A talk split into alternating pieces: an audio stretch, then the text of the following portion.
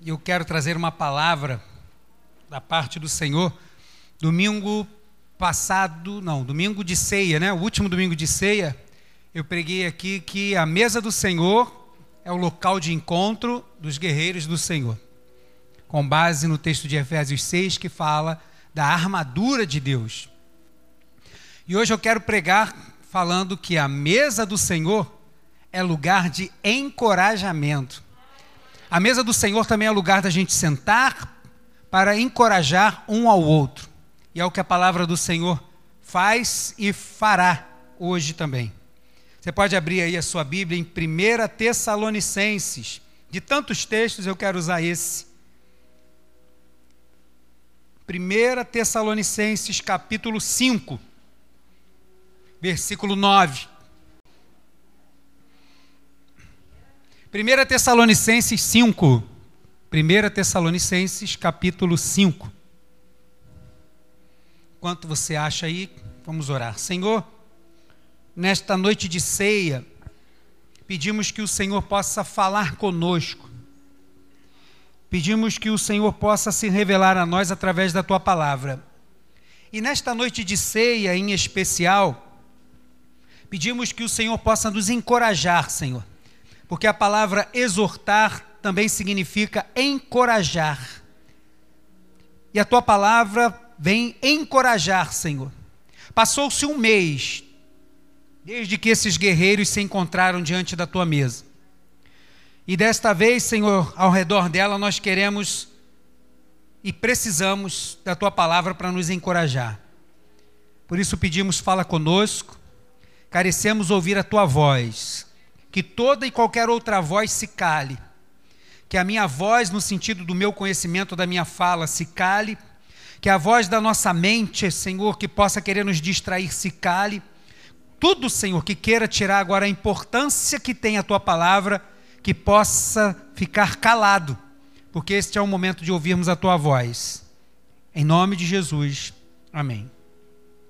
1 Tessalonicenses, capítulo 5, verso de número 9, 9, 10 e 11.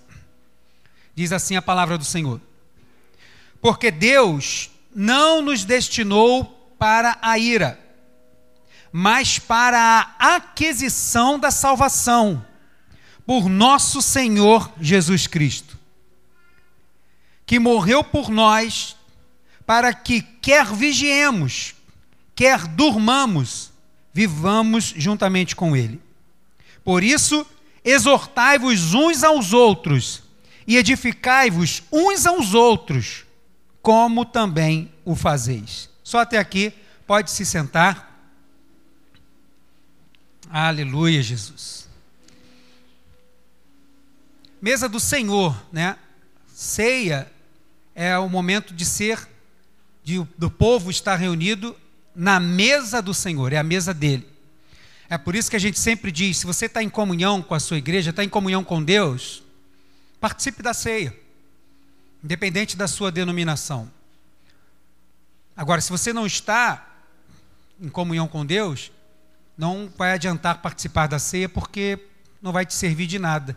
Na verdade, Paulo vai dizer que vai servir para a condenação aquilo que você achava que serviria para a sua salvação, porque a salvação é só do Senhor.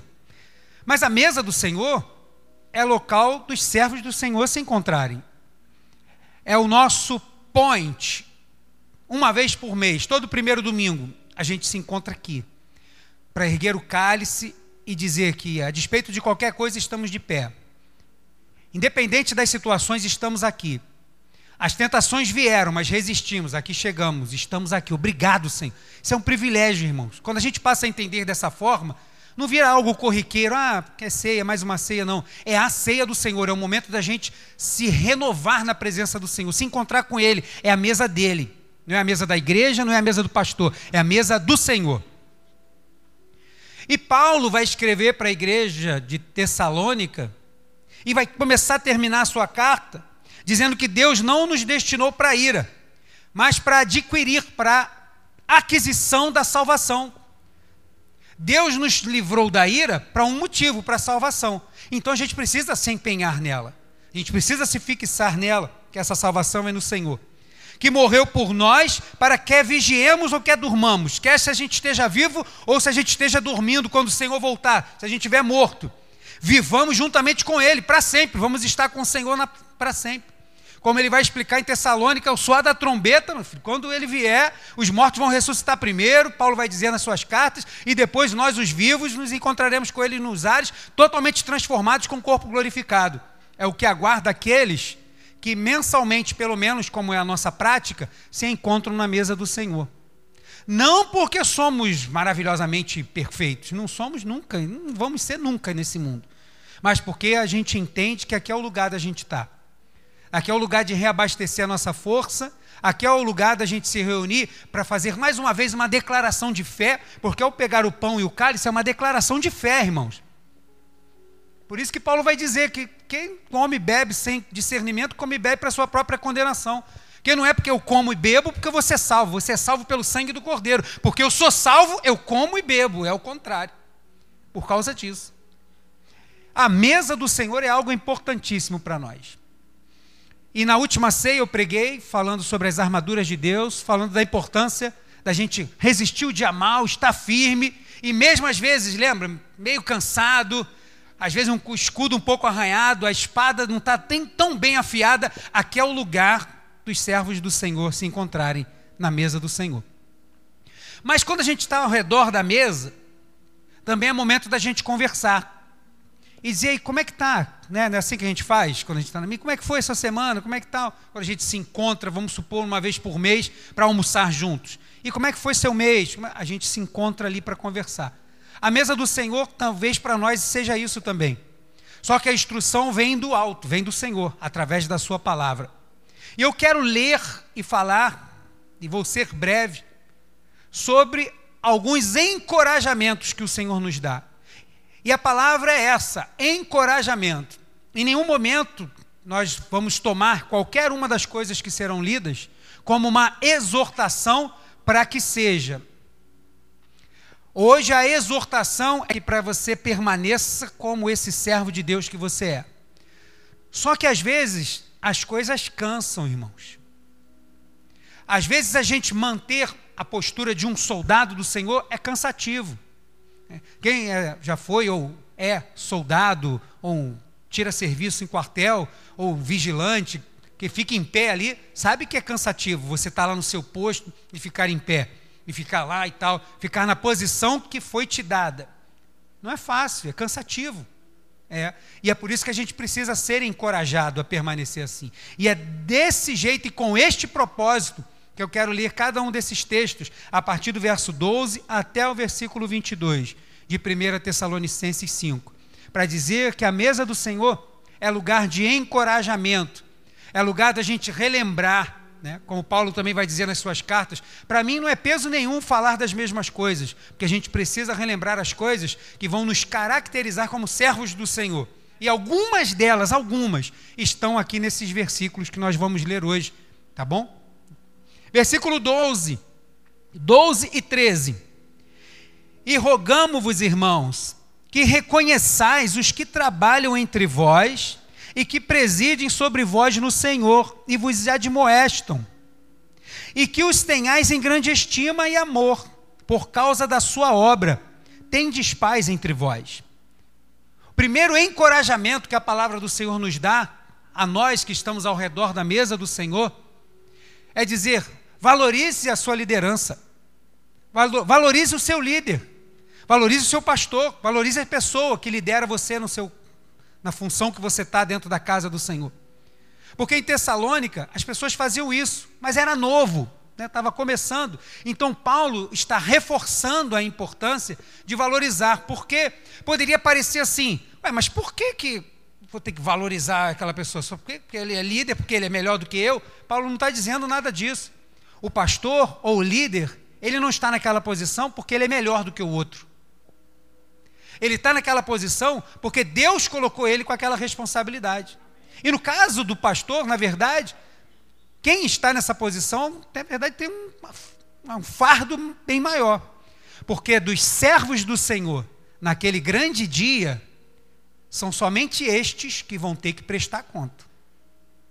Como você cuidou das minhas ovelhas. Irmãos, isso é uma responsabilidade grande. E aí Paulo está dizendo, valorize os seus pastores. E por que, que eu digo isso? Porque aqui não acontece? Não, só estou encorajando. Estou dizendo isso por aquilo que a gente vê acontecendo, irmãos. A gente vê, infelizmente, né, com a é, expansão das redes sociais, essas coisas, a gente vê as pessoas, até orei sobre isso pela manhã, expondo os outros com muita facilidade.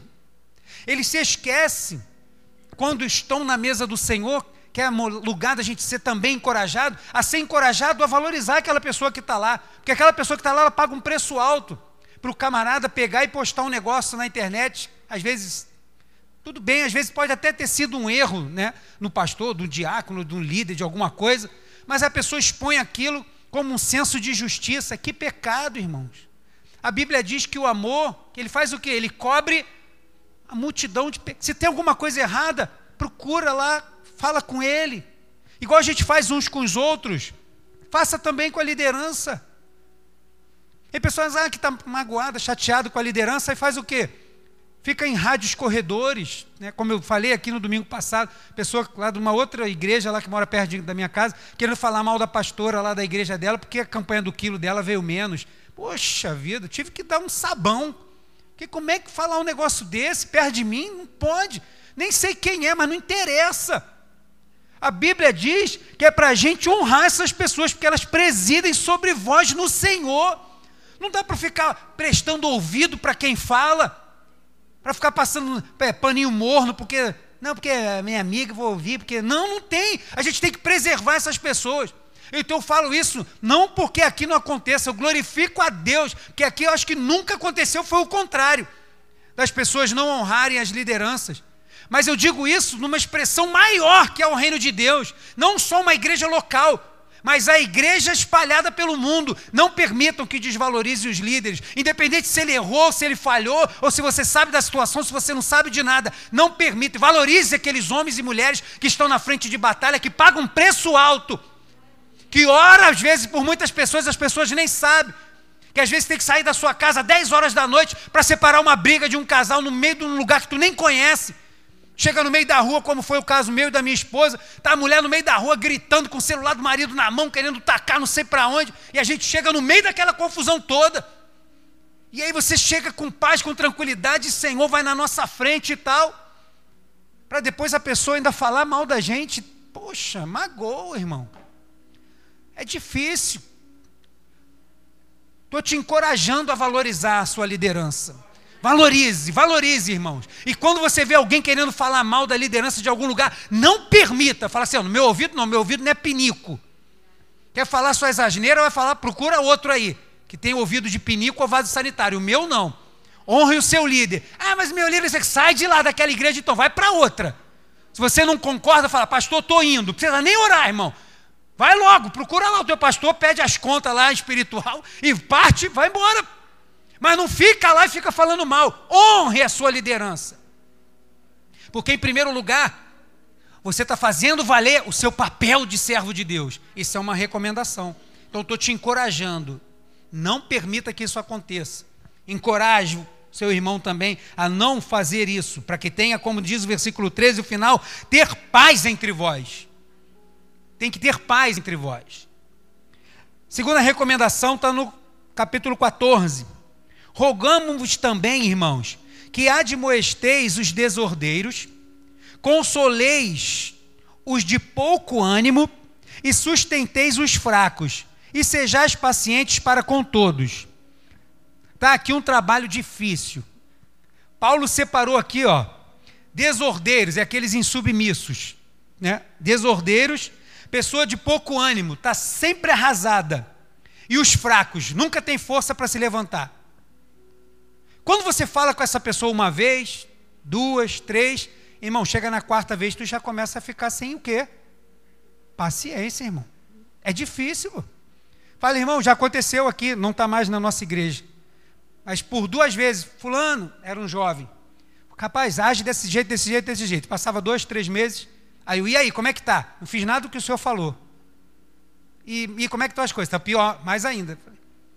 Então, aí marcou outro gabinete. Aí atende, fala, fala, fala, fala as mesmas coisas, aí tu conversa de novo tal. Passou mais um tempo. E aí, rapaz, como é que você está? E está pior ainda, porque eu não tenho força, pastor, não fiz nada do que o senhor falou. Ah, meu filho, então para que, que você me procura? Aí dá vontade de falar assim, vai seguir, me procura, mas não. Tem gente que só chega derrotado. É verdade ou não é, irmão? Tem gente que só vive derrotado. Quando o irmão não está no vale, está no vento. Quando não está no vento, está na tempestade. Quando não está na tempestade, está no aperto. Quando não está no aperto, está no, no, vale da sombra da morte. O cara só anda nessa situação. E aí a Bíblia vai dizer assim: ó, tem que ter paciência com esse pessoal. Ter paciência com esse. Admoesteis os desordeiros, aquele cara que parece que não muda nunca. Tem paciência com ele. A palavra do Senhor nos encoraja. Vai lá. Pastor, mas se eu lá, eu vou dar uma bolacha nele. Então ora mais um pouco, depois tu vai. Mas não vai agora. Vai depois, então. Mas vai lá, vai aparecer oportunidade. Fala com ele no amor do Senhor. Esses daqui, esse grupo que Paulo está falando, é aquele grupo que dá vontade de, quando você vê, mudar até de calçada. Ih, lá vem, vai, vai me ver, já vai querer falar aquele monte de derrota. Peraí, deixa eu passar por aqui. Quando tu encontra no mercado, dá vontade de ficar vendo quilo de alguma coisa que tu nem queria. Deixa eu ver o preço aqui, enfiar a cabeça lá dentro das, da, da prateleira lá para a pessoa não te ver. Aí a pessoa te acha, não tem jeito. Pastor, que bom que você está aqui. Pronto, dá vontade de pular por dentro da prateleira, cair lá no fundo. E aí Paulo está dizendo: tem paciência com esse povo. E aí, em volta da mesa do Senhor, quando a gente se encontra, a gente. E aí, como é que foi, rapaz? Encontrei aquele cara de novo. Ai, foi difícil, mas Deus me deu paciência. A palavra do Senhor nos encoraja a ter paciência com esse. Tenha paciência com esse povo. É muito fácil ter paciência com aquelas pessoas que são sempre uma benção. É fácil. Agora, com aqueles que estão sempre oscilando, é difícil, irmãos. Mas o Senhor nos dá isso. E aí ele fala: Sede pacientes para com todos. É uma segunda, em segundo encorajamento. Versículo 15. Vede que ninguém dê a outros mal por mal, mas segui sempre o bem, tanto uns para com os outros, como para todos. Uns com os outros, aqui entre nós, ou para todos, aonde a gente estiver. Para não pagar o mal com o mal. Mas Paulo vai dizer, numa outra carta, mas vencei o mal com o bem, fazer o contrário. Mas assim como a gente tem esse grupo do pessoal que está sempre vivendo derrotado, que está fraco e tal, e a gente tem que ter paciência, também tem esse grupo de pessoas que às vezes agem ou querem agir na sua própria justiça. E aí, fez, vai levar na mesma moeda. Mas a nossa moeda não é igual à do mundo. Quando perguntaram para Jesus, ué, não é próprio do judeu aí de vocês pagar os impostos, não? A gente deve ou não pagar impostos a César? Aí Jesus pegou, cadê a moeda? Tem uma moeda aí? Tem. O que, que tem aí? Ah, tem um semblante de César. Então dá a César o que é de César e dá a Deus o que é de Deus. Nós somos moedas que temos muito valor para Deus. E precisamos dar a Deus, demonstrando para o mundo esse valor que Deus nos deu. Nós não podemos perder o valor como as moedas no mundo perdem. Então nós não podemos fazer como o mundo faz, até porque as nossas armas não são carnais. Então, jamais devemos pagar na outra moeda, na mesma moeda. Ah, o cara deu com essa, com a, moeda de César, eu vou dar com a mesma. Não.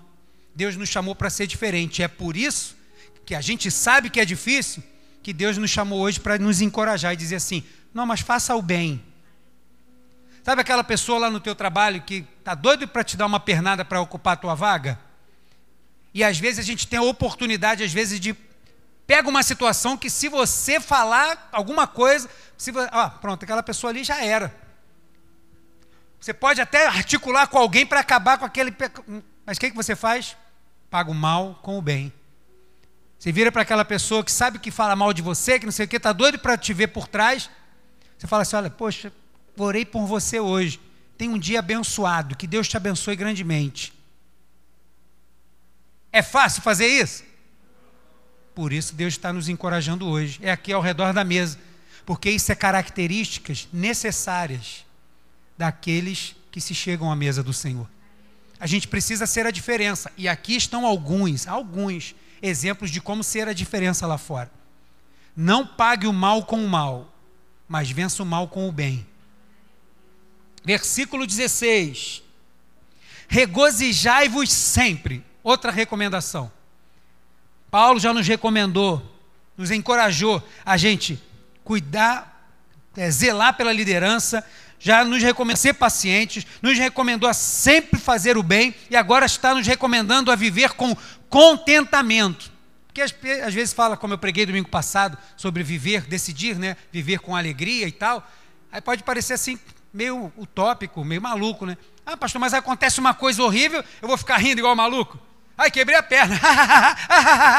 vai passar que eu sou maluco. Além de me engessar, ele vai me internar lá no hospital. Mas não é essa alegria que Paulo está falando. Paulo está falando de contentamento. Viver sempre com contentamento. E o que, que é isso? E aí eu pego o exemplo de que eu falei do Márcio aqui com o Gabriel. Viver com contentamento não é agradecer a Deus por tudo, mas é agradecer a Deus em tudo. É diferente. Uma coisa, ah, pastor, mas aí eu quebrei a perna e vou agradecer a Deus. O que Paulo está dizendo de regozijar-vos sempre, em ser sempre gratos ao Senhor, ser sempre alegre diante do Senhor, ter contentamento, é você poder enxergar algo que você possa louvar o nome do Senhor. Como Gabriel foi atropelado. A gente poderia, Senhor, mas eu te sirvo. Senhor, mas eu estou tanto tempo na tua casa. Senhor, lê a Bíblia cinco vezes por dia. Como é que o Senhor permite que isso aconteça ao meu filho? Em vez de perder tempo a querer apresentar ao Senhor aquilo que você já é, Ele sabe muito bem quem você é, agradeça ao Senhor por algo. Gabriel sofreu atropelamento, poderia ter sido fatal. Está lá com o menino todo machucado. Senhor, eu te agradeço porque o Senhor livrou. Regozijai-vos sempre. Viver com contentamento. Quando eu fui mandado embora em 2015, o que, que eu fiz no dia seguinte? Peguei o carro e fui para a praia, irmão. Vou fazer o quê? 19 anos de empresa, aí fui mandado embora. Falei, caçamba, e agora? Como é que eu vou fazer? Ou eu vou ficar em casa choramingando, reclamando, sendo chato, que é chatonildo, né? Homem, então, meu Deus, que praga. Quando começa a querer ser chato dentro de casa. Pelo amor de Deus. Aí começa a reclamar de tudo. Como é? Homem é chato. Né? Posso dizer isso, né? aleluia, de carteirinha. Aí, por que, que não procura ter contentamento? Então, Paulo está nos encorajando hoje, adiante das, diante das situações, encontre contentamento. Encontre motivo que você pode agradecer ao Senhor. Ah, pastor, mas olha, poxa, na minha casa lá só tem arroz com feijão, não tem um bifinho, um bife é só na sexta que dá para ter um bife. O resto da semana é só é ovo, depois é farofa de ovo, depois é ovo cozido, depois é ovo mexido, é ovo estrelado. Você tem ovo? Poxa, seu obrigado, porque tenho que comer. Obrigado porque eu tenho saúde, posso comer. Nem que seja um arroz com feijão e às vezes uma laranja, como já aconteceu na minha casa, lá com os meus pais quando eu era pequeno. Arroz, feijão e laranja, lumber base. Pronto, já é sobremesa com comida e suco, tudo ao mesmo tempo. Pá. Já tudo ali, tudo resolvido num prato só. Não tem problema. Aleluia, Senhor, porque o Senhor não tem trabalho, aqui eu já resolvo tudo. É aprender a viver com contentamento, irmãos. É fácil, mais uma vez, né? Como cada coisa que eu estou dizendo aqui é fácil. Não é, irmão, porque nós somos muito tendenciosos a reclamar. A gente é reclamão, a gente, né? Desde o Éden para cá, quando o Senhor Adão, você está aí, cadê você, meu filho? Ah, eu estou escondido que eu estou nu. Ué, mas quem falou que você está nu? Você comeu da árvore lá que eu falei para não comer? Não, mas a culpa não é minha, não. Pronto, já começa a reclamar. Em vez de assumir logo a culpa, é, fui eu mesmo, fui um pateta, a mulher com, pegou, comeu e eu comi mesmo. A culpa é minha. Em vez de resolver logo o problema, não, eu não, olha, ó, foi a mulher que tu me deixa. A culpa é tu, não pedi mulher, tu me deu, aí, ó, a praga que deu. Deu tudo ruim. De lá para cá, irmão, a gente só sabe reclamar. Oh, meu Deus, a gente reclama de tudo.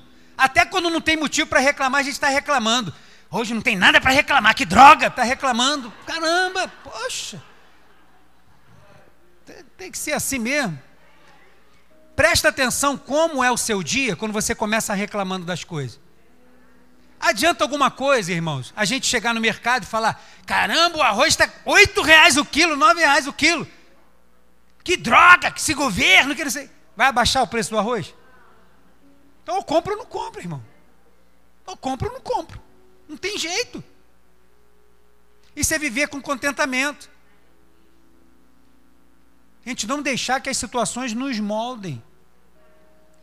E isso é difícil? Às vezes é, mas não é impossível. E é por isso que aqui ao redor da mesa do Senhor, o Senhor está nos encorajando. Procure sempre ter contentamento nas situações. As misericórdias do Senhor não se renovam a cada manhã? Sim, glória a Deus. Ela se renovou hoje? Sim, a gente está aqui de pé. O que você vai fazer disso? Você pode fazer o inferno ou você pode fazer o céu. É você que escolhe. O que você vai fazer a partir das misericórdias do Senhor? Ele já fez, ó, te deu vida. Você abriu os olhos, está com saúde, levantou, pode ir trabalhar. O que você vai fazer agora? Viva com contentamento, regozijai-vos sempre. Versículo 17, ele vai nos encorajar também a orar sem cessar. Por quê? Porque isso é fundamental para aqueles que estão ao redor da mesa do Senhor. Quem encontrar o crente galinha da Angola, não está orando. Estou fraco, estou fraco, estou fraco. E aí, quando você faz gabinete com esse tipo de pessoa, pastor, não estou com força para ler a palavra. Pastor, não tenho força para. Mas você ora? Eu oro. Aí dá vontade de perguntar, né? Mas você ora como? Que que... Quanto tempo você gasta? O que, que é orar? Aí eu oro. Senhor, me livra da bala perdida, Senhor, me dá isso, Senhor, me dá aquilo, Senhor, me dá aquilo, miserável. Está pedindo ou está orando só? Senhor, obrigado pelo esse dia, campo tesouros arredor, não sei o quê, com de fogo, passa tua vassoura de fogo, tudo de fogo. Em nome de Jesus, amém. Amém. Você orar sem cessar é orar constantemente. Você está lá no, no Belfor Roxo, lá. Dá para orar, aproveita o balanço do do trem já vai orando naquele ritmo. Senhor, meu pastor, nada faltar. Já vai lá. Já vai se sacudindo e orando ali. Ah, mas isso é o cochilar. Glória a Deus, cochilou orando. Depois acorda e continua a orar. É, quem nunca, né? Está cansado. Em vez de orar em pé, não, vou orar ajoelhado porque eu sou mais santo. Aí, ajoelha então, meu filho. Aí o cara ajoelha, quando vai ver, está arrebatado. Foi, chegou lá no. Passou até Paulo, passou lá, do, foi no quinto céu já, nem chegou no terceiro. Tá lá, e quando acorda assim, tá aquela poça, de lágrima não, de baba, tava quase morrendo afogado lá, babando, dormindo. Tava ali. Ai, que droga, Senhor, me perdoa que eu dormi aqui. Oh, tá bom, mas você dormiu? Estava cansado o teu corpo, mas você dormiu com uma atitude de adoração. Você queria orar ao Senhor, mas o teu corpo estava cansado. E você acha que lá no céu o Senhor fica assim: muito bem, hein? Dormiu, né? É, deixa ele acordar só que eu vou dar uma bufete nele. Você acha que o Senhor. O Senhor está lá no céu e ainda continua intercedendo por você. Fala assim: ah, meu filho lá, apagou, todo babado. Ó. Senhor, amanhã vai ter um dia abençoado, eu vou te guardar você vai levantar com saúde, eu vou te livrar. Você vai ser abençoado na tua entrada e na tua saída. Ele está lá na glória. Porque o guarda de Israel não dorme, não dormita, não cochila. Mas orar sempre. Ora quando você precisa. Ora quando você não precisa. Ora quando você tem motivo. Ora quando você não tem. Ora. Porque orar não é pedir. Orar é conversar. É um diálogo, é falar com ele. Tem gente que acha que para orar eu tenho que ter um motivo de oração. O seu motivo de oração é, mais uma vez dizendo, é que as misericórdias do Senhor se renovaram. Então abra a tua boca e glorifica o Senhor. Ah, pastor, mas aí eu já tô, dobrei o joelho, orei cinco minutos, já não sei mais o que falar. Então fica calado. Mas se você tem tempo, continua lá de joelho. Continua lá em silêncio. Talvez Deus fale com você. Mas continua de oração. Porque isso também é orar mesmo quando as palavras não saem, mesmo na dor, quando as palavras não saem por causa da dor, a Bíblia diz que o Espírito Santo de Deus intercede por nós com gemidos inexprimíveis, palavras que não têm como ser pronunciadas. Ele leva para Deus. Como a gente diz, as lágrimas carregam as palavras. Quando você dobra o seu joelho e só chora quando você vai querer começar a orar, não consegue, que a angústia está grande, você chora, chora, você está orando sem cessar porque está chegando diante do Senhor. E aí ele diz: não percam isso, orai sem cessar. Ele pega os crentes ao redor da mesa e nos encoraja. Continua desse jeito, meu filho. Continua orando, minha filha. Continua desta forma, porque a oração é que faz ter intimidade e saber que Deus está perto. É diferente quando a gente tem práticas de oração de vez em quando para pedir. É como você chega diante da porta do seu chefe, bate na porta para pedir alguma coisa a ele. A gente chega até meio constrangido. Tem gente que tem vida de oração constrangida porque quer chegar diante de Deus somente algumas horas. Agora, quem ora sem cessar, não tem esse negócio. Está em pleno contato com o Senhor, seja em pensamento, seja falando, seja cantando. A vida dele é uma vida de oração. E é possível? É, se não fosse, não estava na palavra do Senhor. Então ele está nos encorajando hoje. Continua desse jeito. Continue orando sem cessar. Porque é isso você caminha para perto de Deus e você sente a presença de Deus perto de você. Versículo 18. Em tudo dai graças, porque esta é a vontade de Deus em Cristo Jesus para convosco.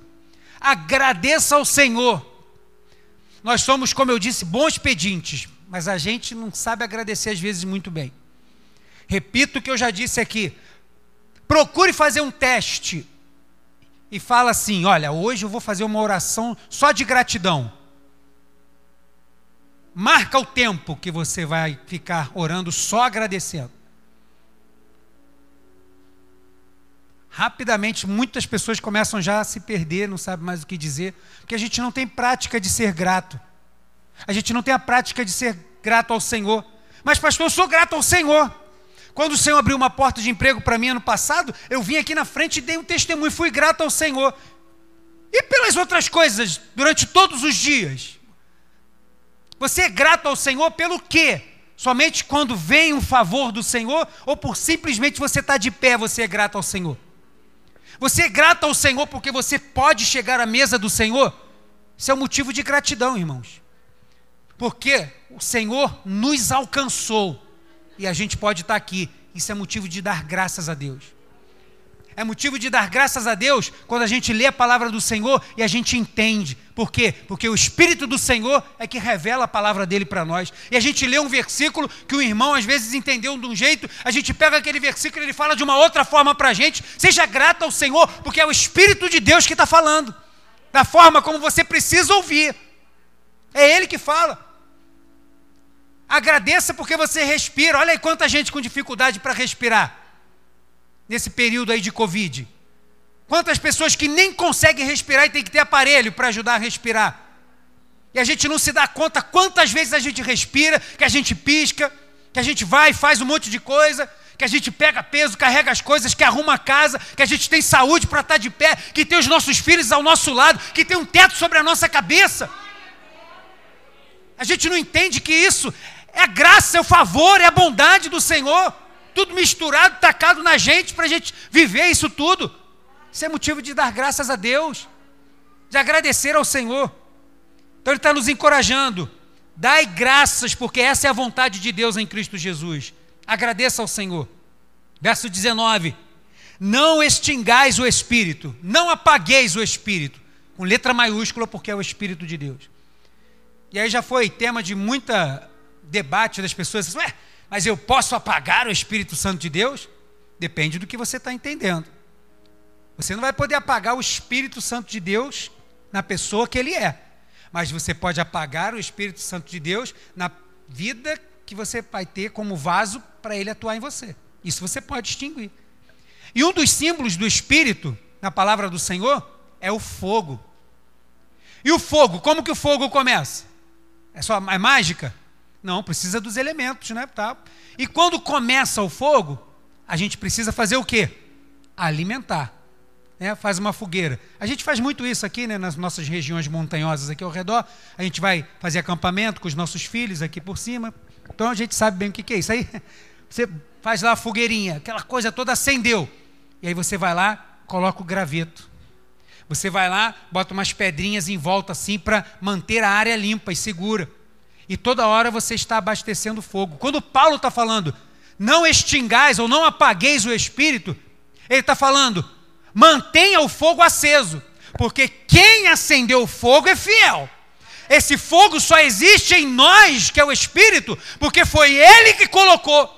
Nem a gente que está assim, não. Ah, hoje eu estou passando por aqui, vou pegar o Espírito Santo de Deus aqui. Vem cá, está passando. E pega. Não. Foi Deus, pela sua infinita graça, misericórdia, nos alcançou e implantou o Espírito Santo de Deus. Mas cuidar para que esse fogo não fique, não se apague, isso é com a gente.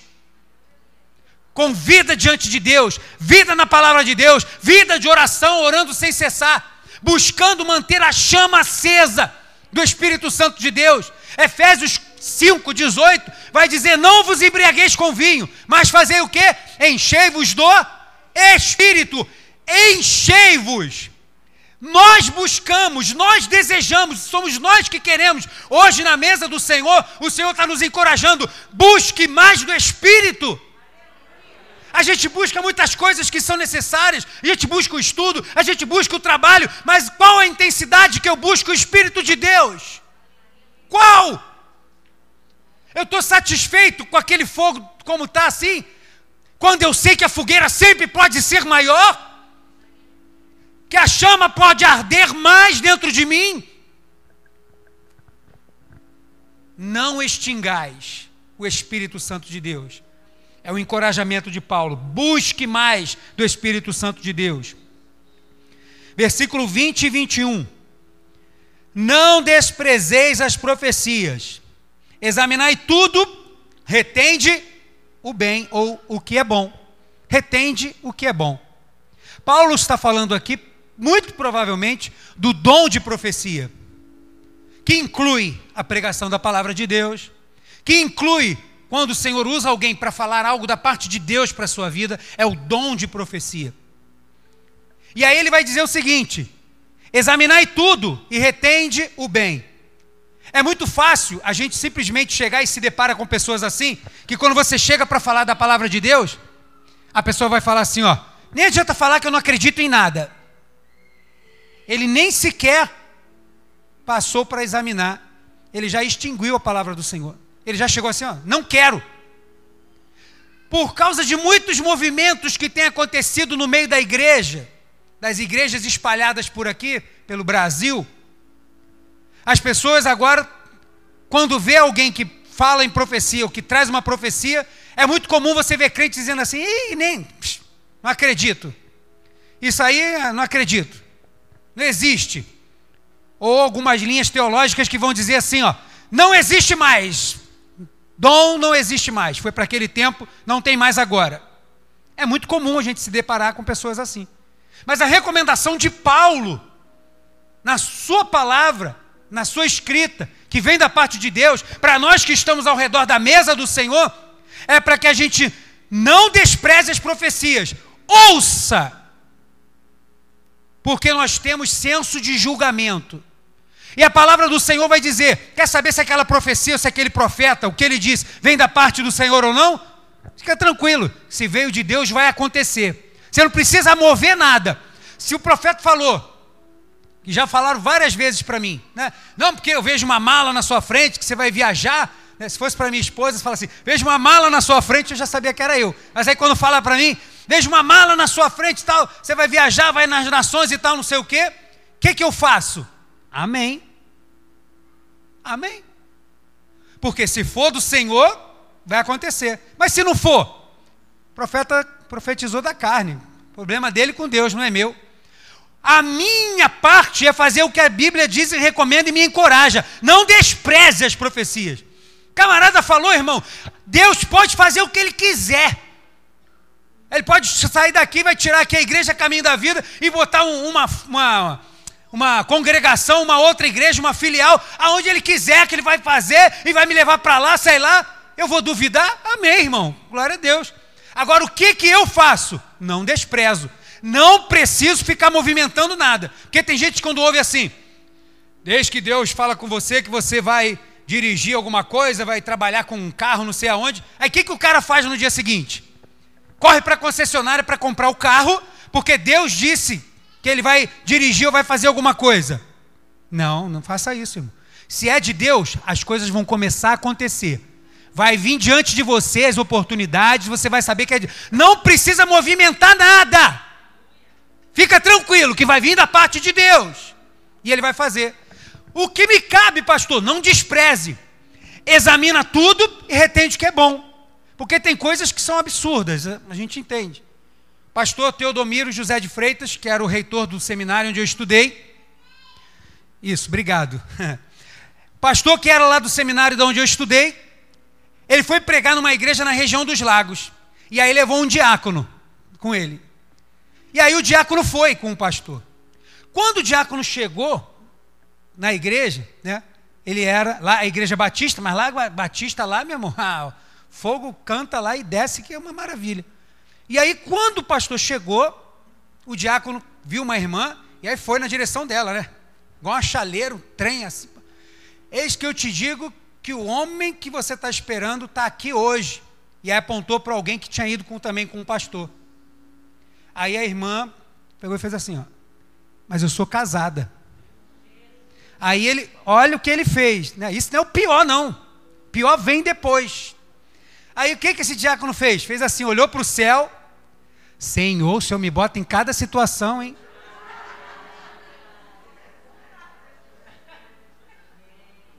O que, que ele está dizendo? Deus errou. Mas ele não. Só falei porque Deus mandou. Foi o Deus do teu ventre, miserável, que mandou falar. Essas coisas acontecem? Acontece. Por isso que ele vai dizer: examinai tudo. A gente entende, irmão. Né? Como acontecia também no pessoal, às vezes um, um estava com raiva do outro e pronto, o cara já levantava e profetizava contra o outro. Eis que eu vejo um caixão na tua frente, que não sei o quê. Ô, irmão, pelo amor de Deus, examinai tudo, irmão. E a Bíblia vai dizer para a gente examinar. Ouça as profecias, mas não despreze as profecias. Examina, aguarda, guarda o que é bom. Guarda o que é bom, é o suficiente. Hoje, nessa noite, o Senhor está nos encorajando. Apesar de tanta meninice espalhada por aí, não despreze as profecias, não despreze, porque pode ser que está vindo da parte de Deus. Então examina e guarda o que é bom. Versículo 22 para terminar. Abstém-vos de toda a aparência do mal, de toda forma do mal, ou simplificando o versículo, de tudo que é mal. Paulo está nos encorajando, aqui por último, para terminar no versículo 22, a buscar o discernimento. Porque às vezes é muito fácil a gente discernir uma forma de mal quando está escancarada. Mas tem coisas que vem a forma, vem o mal, vem aquilo que é errado, vem o que é pecado, vem às vezes disfarçado e pega o crente desapercebido. Ele está nos encorajando a buscar discernimento, porque nem tudo vai agradar ao Senhor. Busque discernimento. Em que área? em, por exemplo, com quem você anda. Quem são as suas melhores companhias? Quem são as pessoas que andam do seu lado? Porque você vai poder ser julgado pela pessoa com quem você anda. Tem um ditado que diz alguma coisa parecida com isso, que eu não me lembro, mas tem um negócio assim. Me diga com quem tu andas. Não tem? Não, mas eu não estou envolvido, não. Ué, tu não está envolvido e está lá no meio por causa de quê? Fala isso para o policial. Quando ele pegar lá, está lá aquele grupo de pessoas assim, que ele pegar lá dois, três com alguma coisa ilícita nos bolsos lá, e você está lá no meio, fala assim: Não, com ele, mas eu não participo disso, não, nem sabia. Fala isso para o guarda, para ver o que, que ele vai falar. Ele vai falar assim: Ah, que bom que você me avisou, meu filho, tudo bem, pode ir embora na paz do Senhor. Aí enfiar a bolacha no meio da nossa fuça lá e vai te tacar dentro do carro junto com outro, porque está ali no meio. A Bíblia nos orienta a ter discernimento.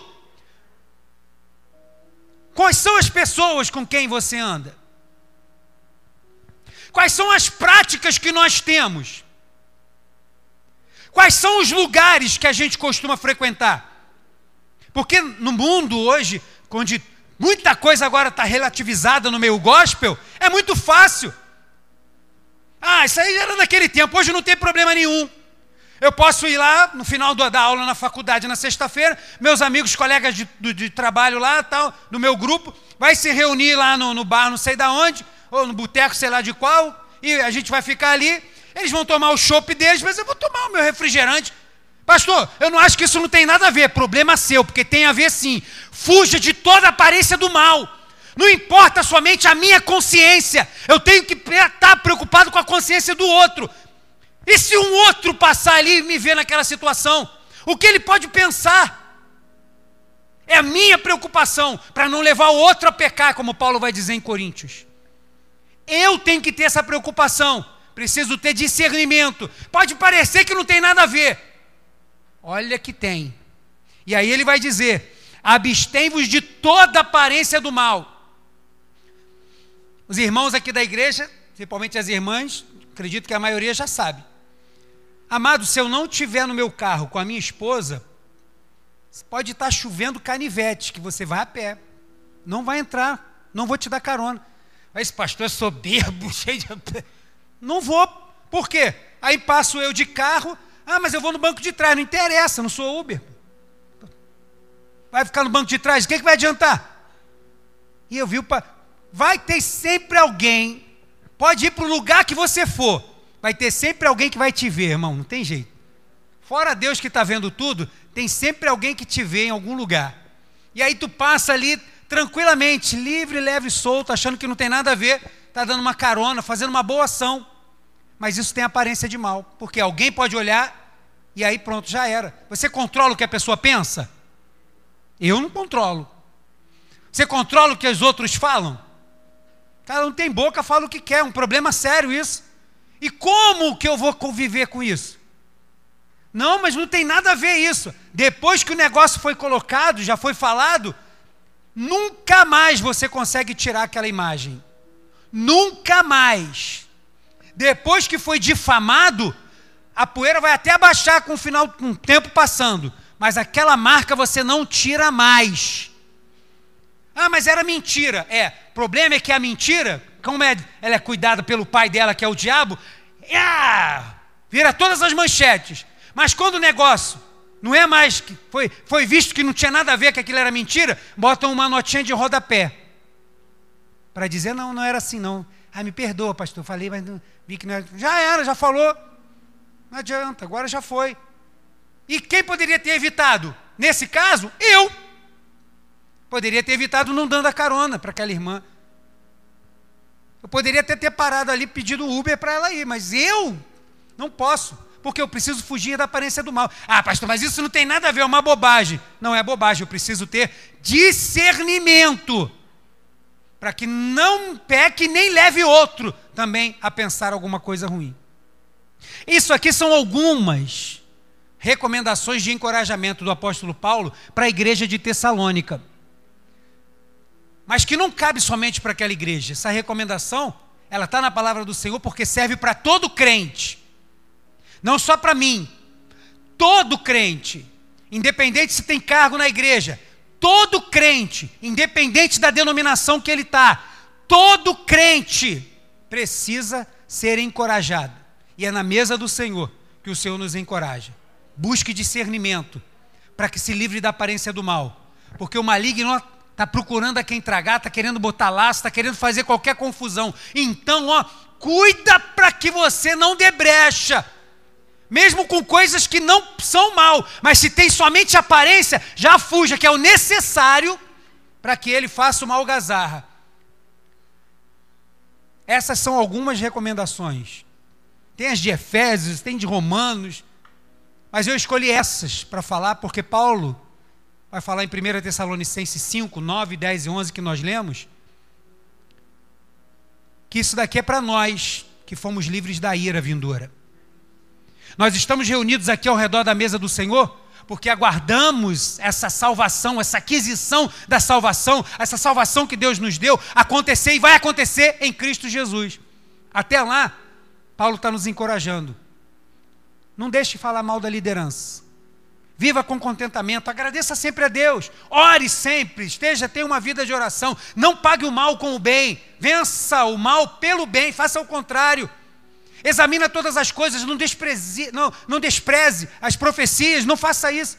Ouça tudo, retenha o que é bom e fuja de qualquer aparência do mal. É a recomendação de Paulo para encorajar o povo que se reúne ao redor da mesa do Senhor.